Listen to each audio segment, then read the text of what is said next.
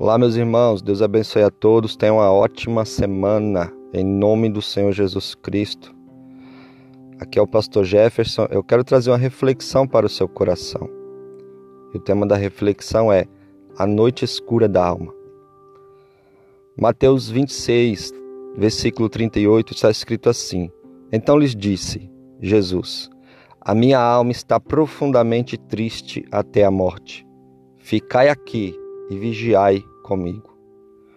Esse texto é maravilhoso. Há momentos em que a noite trevosa, cheia de trevas, desce sobre nossa vida e os horrores do inferno é, vêm contra a nossa alma.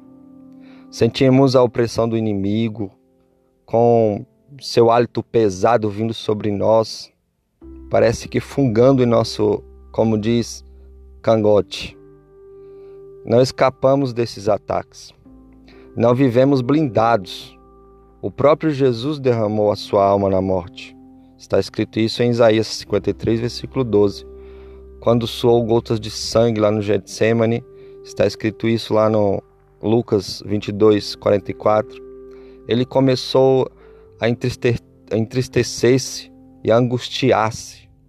Disse: A minha alma está profundamente triste até a morte. Marcos 14, versículo 34. Aquela era a noite escura da alma de Jesus, quando Jesus travou a mais violenta batalha da humanidade. Naquele momento ele ficou só, dobrou seus joelhos, dobrou dobrado sobre os seus joelhos, é? com o rosto em terra, foi nesse contexto que a Bíblia diz que ele clamou fortemente com lágrimas, Hebreus 5, 7. Ali submeteu-se à vontade do Pai. Foi consolado por um anjo e saiu vitorioso para caminhar em direção à cruz.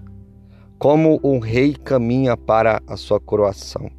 Na cruz adquiriu para nós a eterna redenção. A noite escura da alma não foi um acidente na vida de Jesus, mas uma agenda traçada na eternidade pelo próprio Deus.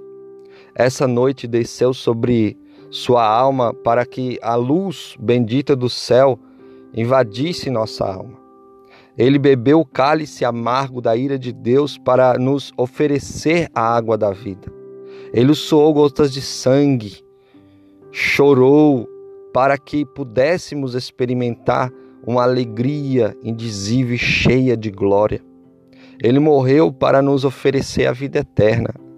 Saiba que se essa noite escura chegou sobre sua vida, Deus é poderoso para transformar as trevas em luz e o sofrimento em prelúdio, em amanhecer de glória. Jesus está contigo. Ele morreu para te salvar.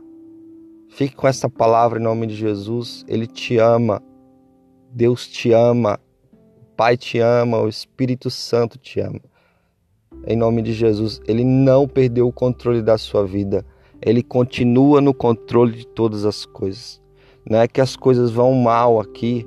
Parece que perdemos a direção de nossa vida, que Deus perdeu a direção. Não. Ele continua no controle do universo, sentado no seu trono de glória e com o cetro regendo o universo. Nada foge do seu controle. Deus te abençoe e tenha uma ótima semana, que foi o pastor Jefferson, em nome de Jesus.